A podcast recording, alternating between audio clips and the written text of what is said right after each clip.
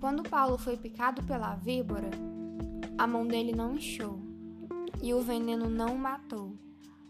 Mas no texto Atos 28, não fala que a picada da víbora doeu. Deus não promete te livrar da dor, mas sim do efeito do veneno.